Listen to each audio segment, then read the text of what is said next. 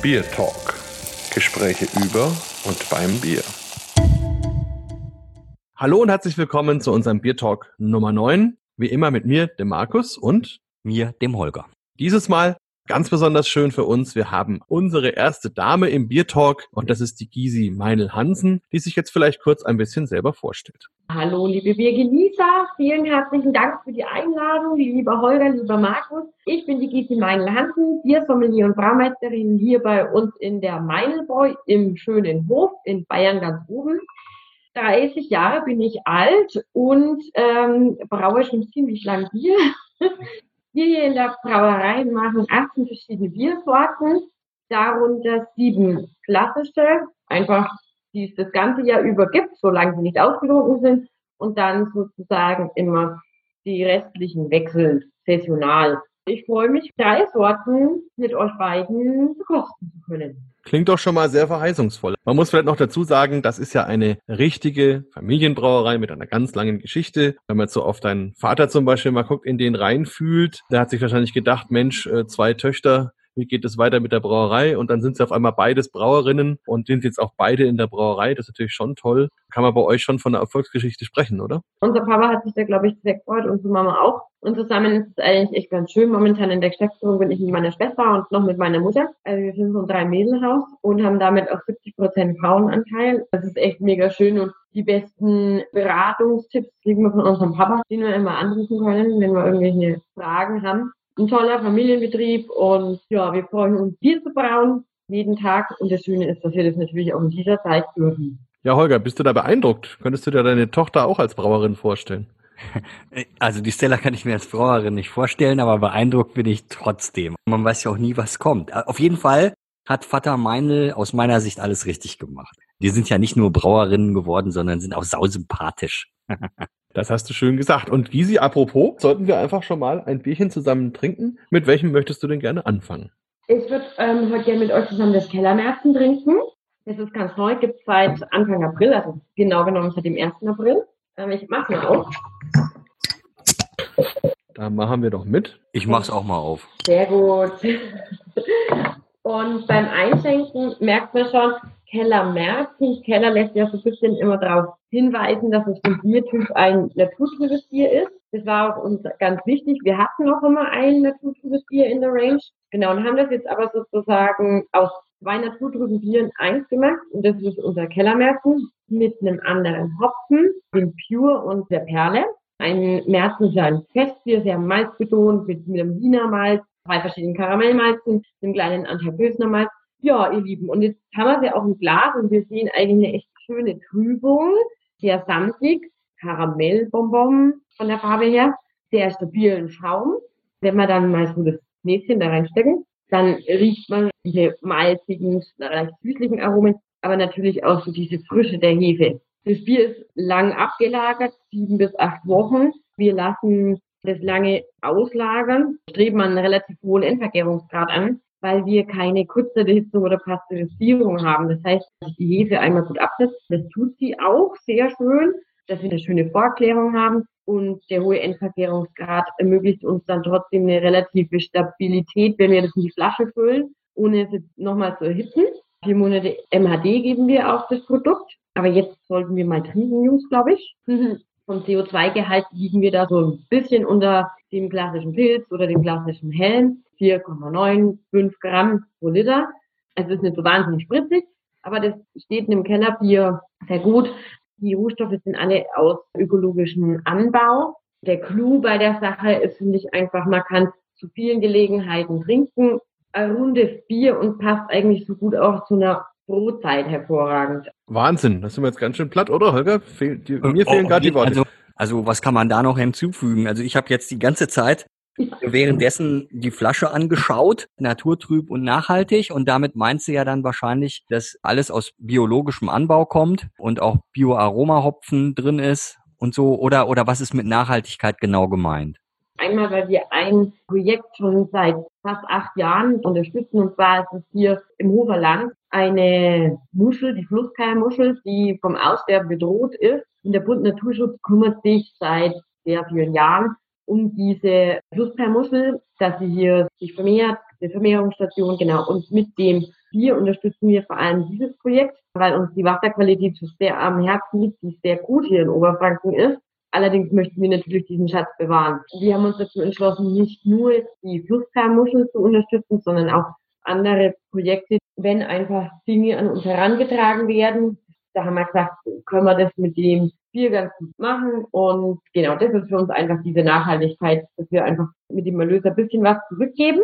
Und du hast den Hopfen angesprochen, lieber Holger. Genau, Pure und Perle, die beiden Aromahopfen in dem schönen Bier. Pure ist sozusagen eine Nachzüchtung von Hersbrucker Spied. Aus dem Anbaugebiet Hersbruck, das ja jetzt zur Hallertau gehört. Genau, aber immer noch örtlich und äh, überhaupt Genau. in Franken geblieben ist, aber da eben Stimmt. angegliedert ist, ist, finde ich, auch eine sehr witzige Geschichte eigentlich. Aber ist beim Wein übrigens auch so, es gibt ein Weinanbaugebiet an der Donau und dieses Weinanbaugebiet gehört zum Frankenwein. Also auch irgendwie Oh. ganz spannend. Das ist der Bayerwein. Cool.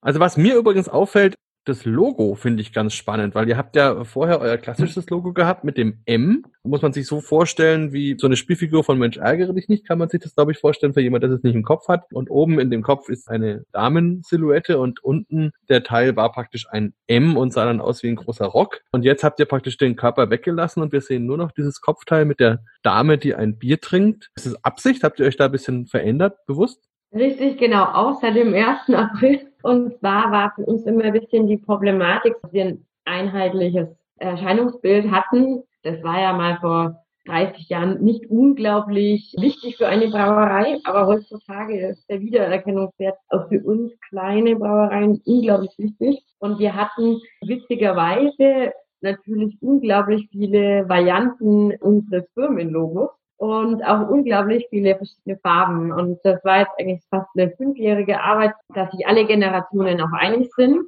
dass wir sozusagen uns auf einen Farbton und ein Logo einigen. Und es war gar nicht so einfach, weil wir uns entscheiden mussten, was ist für uns auf dem Etikett wichtiger. Einmal das Logo und der Name der Brauerei oder ist es die Biersorte. Deswegen haben wir gesagt, den wichtigsten Teil von ihr, ihren Kopf und dass sie Bier trinkt, also eine biertrinkende Frau, den erhalten wir. Die Dame, die das tut, die ist nämlich auch mit uns verwandt. Das ist unsere Ur-Ur-Urgroßmutter. Das soll die sozusagen darstellen. War Wirtin uns in unserer Brauereigaststätte, hatte zwei Söhne und einer davon war der erste gelernte oder hauptberufliche Bierbrauer. Ja, na Holger, du bist doch ein Fan von solchen grafischen Sachen. Was sagst du dazu? Ich finde super. Also deshalb habe ich da auch direkt drauf angesprochen. Ich finde das schön. Also das neue Logo. Ein bisschen abgewichen ist man ja dann beim Blümler, aber das finde Mhm. ich eben auch einfach prima. Ist ja auch ein Bier, was nicht immer zur Verfügung steht, so wie ich das jetzt kapiert habe. Und ich finde es gut. Ja, und wenn das, was hast du gesagt, die Ur, Ur, Ur Großmutter? Genau. Mhm. Ja, das ist was. Wie gibt's dann ein Foto oder oder woher weiß man das mit der Ja, es Dame? gibt, wir- genau, es gibt wirklich ein Foto, also es gibt, also ich denke, glaube, es ist eher eine Zeichnung. Und da ist sie eben einmal als Wirtin gemalt, also sie war recht robuste, äh, stämmige Frau, genau, trug immer relativ weite Kleider. Wahrscheinlich war das auch, warum der damalige Zeichner oder Illus- Illustrator auf diesen sehr voluminösen Körper kam und dann wollte der denke ich, glaube ich, einfach die Initialen Georg Meines, das war dann ihr Enkel, den wollte der einfach da noch mit reinpacken. Das war, glaube ich, so die Idee davon. Den können wir leider nicht mehr befragen, weil wir auch gar nicht leider wissen, wer es gemacht hat. ähm, genau, und deswegen wissen wir auch nicht, ob der Nachbarn hätte. Ähm, aber so haben wir uns das hergeleitet. Da haben wir eine echt ganz tolle Kalligrafin, die Andrea Wunderlich, auch Oberfränkin und Biertrinkerin. Und die hat sich der Sache angenommen und das hat dann echt gut funktioniert. Oben in dem Etikett ist ja dann immer auch noch beschrieben, was einen erwartet. So ein bisschen, ne? Also, Genau. und wenn man sich das Dunkle zum Beispiel anschaut, dann passt ja ganz besonders zu der Ur-Ur-Urma verführerisch und malzig. Ja, sehr gut, Holger, sehr gut.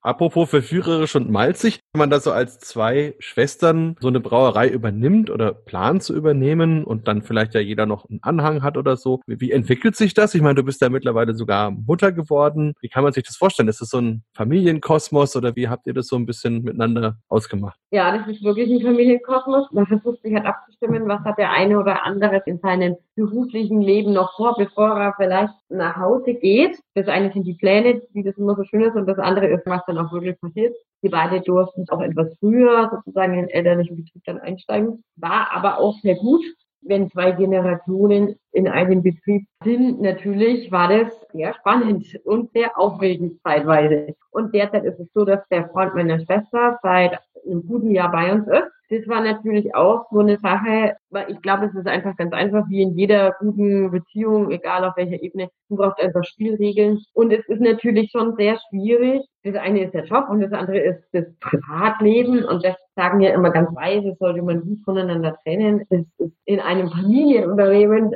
zeitweise herausforderungsvoll, aber man braucht da einfach einen guten Plan. Bis jetzt toi toi toi. Ich hab Durst. Na ja, dann. okay, dann machen wir mal das nächste auf, oder? Ja, gern. Super, hervor- hervorragend. Ähm, und zwar ist das unser Hauptzupfer. Ein kleines Fläschchen. Genau. Und mit dem Mensch ähm, Frauchen sozusagen. Ja, stimmt, genau, die sind der Halsschleife und da hat sie auch noch ein bisschen andere Haare.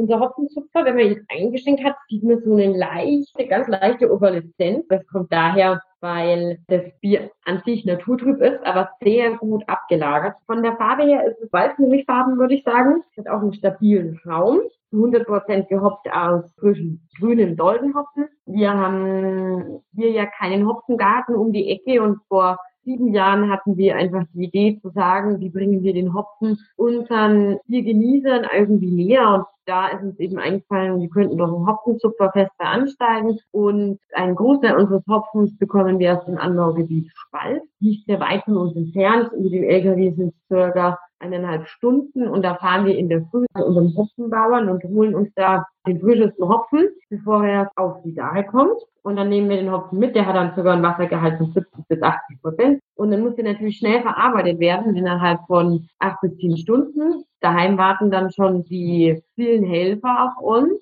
Wenn man eine Metze, das ist bei uns ein kleiner Eimer, ein 5-Liter-Eimer, Hopfen von den Ranken gezupft hat, dann gibt es einen Hopfenlohn und das ist dann sozusagen ein Freibier oder eine Freilimo, je nachdem. Und es ein sehr bunt gemischter Tag. Meistens sind wir schon 14 Uhr mit dem Zupfen fertig. An dem Tag brauen wir natürlich dann den Hopfenzupfer ein. Dann kommt das Bier auch wirklich erst Nikolaus raus im Dezember. Meistens reichen die zwei Sude, die wir einbrauen, bis Juli. Aber damit wir jetzt nicht verdursten, lieber Holger, einfach mal das Näschen reinstecken und das ist total schön, weil das so genau das Gegenteil ist vom Kellermärzen einfach da riecht einfach ganz schön wirklich den Hopfen. Man kann sich, glaube ich, sehr gut vorstellen, wenn man die Augen zumacht, dass man da in so einem Hopfengarten steht oder direkt in der Hopfendache, wenn man das schon mal konnte oder wenn man jetzt zum Beispiel über eine Bergwiese geht und da ist es frisch gemäht, also man hat einfach diese grünen, grasigen Aromen von leicht getrockneten Bergblüten oder Gras oder Heu oder eben Hopfen im Aroma schon in der Nase. Das ist eigentlich das, was uns an dem Bier total fasziniert. Und jetzt zum Wohle, ihr zwei Hübschen. Zum Wohle. Da merkt man jetzt natürlich auch, es ist gleich mit dem ersten Schluck auf der Zunge tonangebend natürlich der Hopfen. Es wirkt wunderbar herb. Ich finde, es ist aber sehr schön ausgeglichen. Es bleibt im Mundraum, es bleibt auf der Zunge. Aber es ist nicht so, dass es bis in die Mundwinkel saust und da irgendwie so hängen bleibt und da jetzt ganz bitter würgen würde, wie vielleicht eine herbe Medizin. Es ist da und wir schmecken die Fülle des Hopfens, wenn wir wieder ausatmen, dann haben wir diesen retronassalen Effekt und das finde ich total schön. Und das Witzige ist es natürlich jedes Jahr anders. Klar, weil jedes Jahr ist es auch so, dass wir zum Erntezeitpunkt andere Sorten bekommen. Das macht uns aber gar nichts. Und es ist einfach spannend, wenn der am 6. Dezember jedes Jahr rauskommt, wie wird er denn ein bisschen schmecken? Und viele haben natürlich einfach mitgezupft und wir wissen ja, der Hopfen ist ein Naturprodukt. Oftmals sind die Dolden viel kleiner oder dann viel größer, je nachdem, wie das Hopfenjahr wettertechnisch ja war. Und das ist einfach das, was uns so auch begeistert und was der Mensch dann auch versteht, zu lernen, dass es was ganz Natürliches ist und dass es die Kunst des Bierbrauens eigentlich ist, aus wie wunderbaren Rohstoffen, die ja immer unterschiedlich qualitätsbedingt sind, die gleichbleibende Qualität zu halten. Zu was passt der Hopfenzupfer? Wir finden persönlich so sehr würzigen oder gut gereiften Meerkäse, zu allen Wildgerichten, aber auch zu einer schönen Gans. Oh ja, Ja, jetzt wo du sagst, merke ich es auch langsam.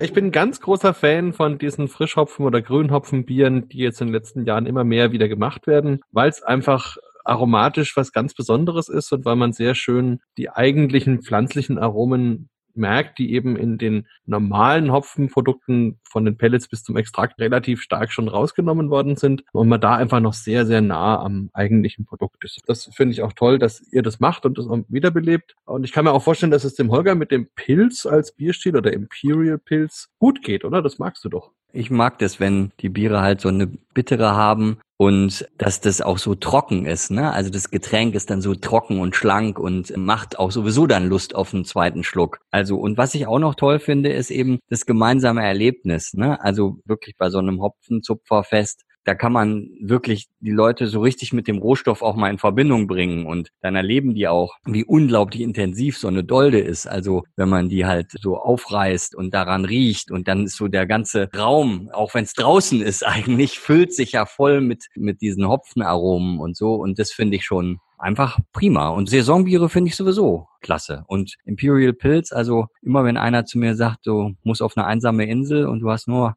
ein einziges Bier, was du mhm. mitnimmst, dann ist es immer ein Imperial Pilz und zwar das Truma Imperial Pilz, was ich so besonders toll finde, aber das schmeckt mir auch sehr gut hier. Na, das ist doch schön. Ich meine, an der Stelle sollte man vielleicht auch wirklich den Hörern und Hörerinnen empfehlen, wenn ihr mal die Gelegenheit habt, zur Hopfenerntezeit rund um September, Anfang September bis Ende September ungefähr in die Hopfenanbaugebiete zu gehen, übernachtet dort vielleicht mal. Es ist total faszinierend, wenn man da früh die Fenster aufmacht und der ganze Ort riecht nach Hopfen. Also es ist ganz intensiv, ganz eigener Geruch, dann auch mal in so einen Hopfengarten zu gehen, da eben die Aromen wahrzunehmen und dann auch in die Betriebe, wo der Hopfen dann gezupft wird. Das ist ein tolles Erlebnis und wenn man da so richtig drin war, dann riecht man selber auch noch zwei, drei Tage lang danach. Also ganz spannend und toll, dass ihr euch um sowas auch verdient macht. Das ist ja schon großartig. Du bist ja auch engagiert bei Dömens zum Beispiel oder auch im Bierland Oberfranken. Wie ist das so, wenn man neben der Familie und der Familienbrauerei und dem ganzen Drumherum dann eben noch solche Ehrenamtsjobs hat. Wie empfindest du das?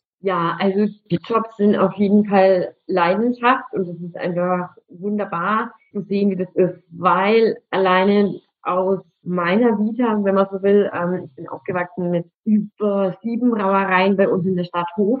Meine Mama war immer engagiert für Bier was zu tun egal ob es jetzt aus der Nachbarbrauerei kam oder nicht. Und ich glaube einfach, das wurde uns ein bisschen überliefert, dieses Engagement für Bier auf der Ausbildungsschiene, wie jetzt bei Dömens oder für Bieland Oberfranken einfach, um zu sagen, ja, das macht unsere Region einfach so aus, das ist unsere Stärke, das ist ja UNESCO-Weltkulturerbe.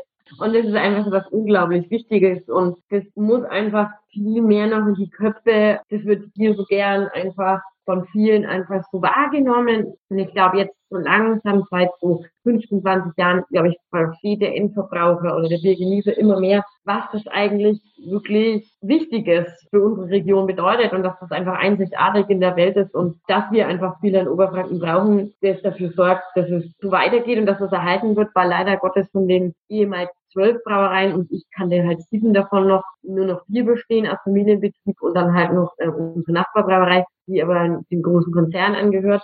Genau, einfach zu sagen, das sagen sich nicht unser Vorhaben, das weiterhin so zu forcieren, weil der Wettbewerb war einfach angenehmer, wie es viele kleine Zaunlatten, sagt meine Mama immer, gab, als ein kleiner und viele große, das ist dann der Hai im Becken und es ist einfach ein anderes Miteinander und ich finde es total schön und Wieland Oberfranken das ist eigentlich wie eine Familie und generell ist unsere Branche einfach sehr familiär, finde ich. Ja, ich hoffe, ich kann da auch noch ein bisschen mehr bewegen.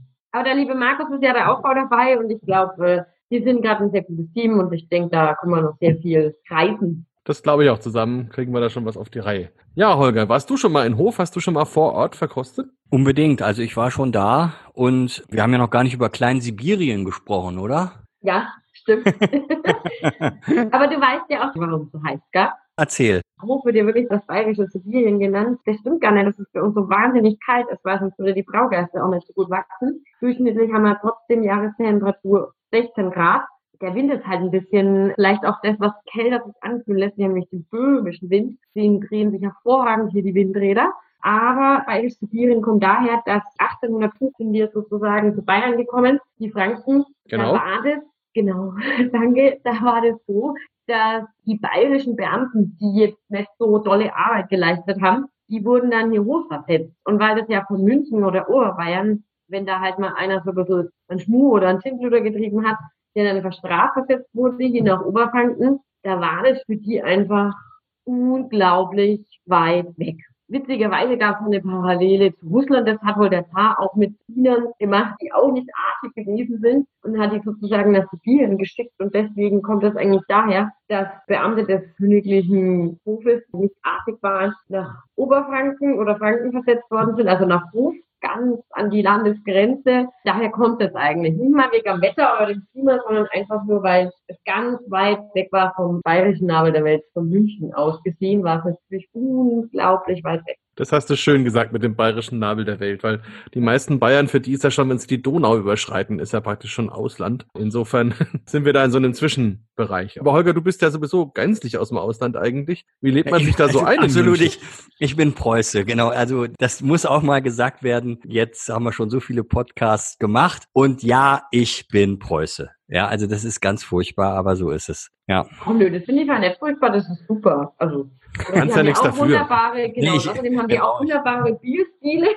Ganz genau. Und und ich, ich bin ja, ich habe ja irgendwann, da habe ich mich dann entschieden, ins Exil zu gehen und bin dann im Nabel von Bayern gelandet. Ihr habt ja so einen schönen alten LKW auch. Richtig, genau. Habt ihr, habt ihr den noch? Mhm.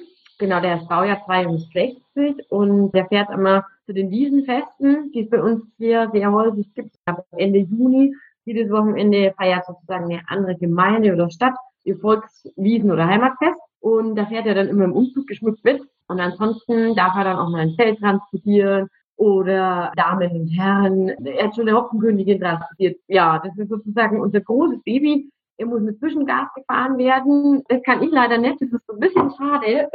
Aber wir haben da einen wunderbaren Mann, der das kann. Und der ist sozusagen auch derjenige, der den hegt und pflegt und Bewegungsfaden, wie man so schön sagt, mit ihm macht. Ich habe ja selber so historische Fahrzeuge. Da vielleicht ein kleiner Exkurs zum Thema Busgenuss. Musst du dir mal angucken, www.busgenuss.de. Oh. Da bieten wir ja ähm, Genusstouren mit historischen Fahrzeugen an, also in erster Linie dann eben mit historischen Bussen. Und das ist ein bisschen artverwandt, deshalb habe ich das jetzt angesprochen. Aber jetzt steht ja noch ein Bier aus, ne? Also, Genau, obwohl wir zeitlich natürlich schon vollkommen überzogen haben. Ganz schnell. Wir haben ein Weißbier des Blümler mit mehr Karamellmalz. Das sehen wir dann auch ein bisschen an der Farbe. Und die Geschichte war einfach die, wir hatten vor, ja, doch wieder acht Jahren, Zeit vergeht so schnell beim Bierbrauen. Genau, haben wir uns einfach überlegt, Weißbier ist schön und gut, aber wir hätten gern irgendwas Fruchtiges, zumal da vor sieben bis acht Jahren der Bierstil Pale Ale so ziemlich in Bayern oder generell ein bisschen hier ankam. Naja, wir wollen jetzt kein Pale Ale machen oder kein IPA, aber wir könnten es ja mal mit einem Weißbier probieren und das übersetzen, wie wir so ein Pale Ale hier machen würden. Deswegen heißt es auch Bayerisch Pale Ale bei uns. Und wir haben jetzt hier ein Bier, das in der Fruchtigkeit einem Weißbier sozusagen ähnelt, auch ein bisschen im Geruch. Und dann haben wir aber zwei wunderbare Hopfensorten, wie ich finde, Mandarina Bavaria und Citra. Citra hatten wir die letzten drei Jahre aus Übersee. Und jetzt wird er auch Gott sei Dank in Bayern angebaut. Also wir haben einen bayerischen Citra und einen bayerischen Mandarine Bavaria. Da ist es wieder so, dass dieses Bier wahnsinnig von der Hopfennote lebt. Wir machen das mit dem Verfahren der Kalthopfung. Der Hopfenzucker war auch mit Doldenhopfen nochmal kalt gehopft. Da heben wir immer einen Teil davon auf und geben den dann sozusagen nochmal rein. Und beim Blümler ist es genau ähnlich. Wir geben den da schon in der Gärungsphase hinein und dann nochmal in der Lagerphase. Und jetzt würde ich sagen, zum Wohl, ihr Lieben. Wohl. Hm, ja, riecht super. Ein Wit Pale Ale, oder? So müsste man sagen, oder? Ja, stimmt, hast recht, genau. stimmt, ja, sehr gut. Gibt's immer vor Ostern, ihr Lieben, kommt's immer raus und ist ungefähr auch so bis Juni, also bis Sommersonnenwende gibt's das.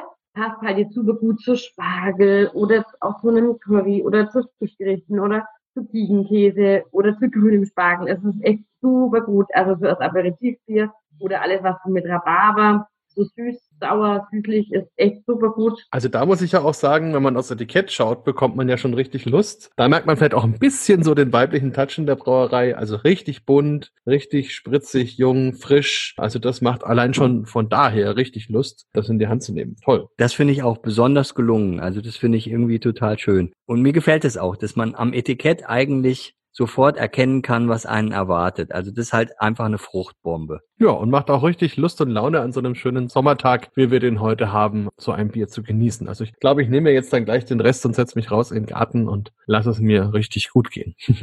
Sehr gute Idee. Ja, perfekt. Also da kann man nur sagen, holla die Bierfee.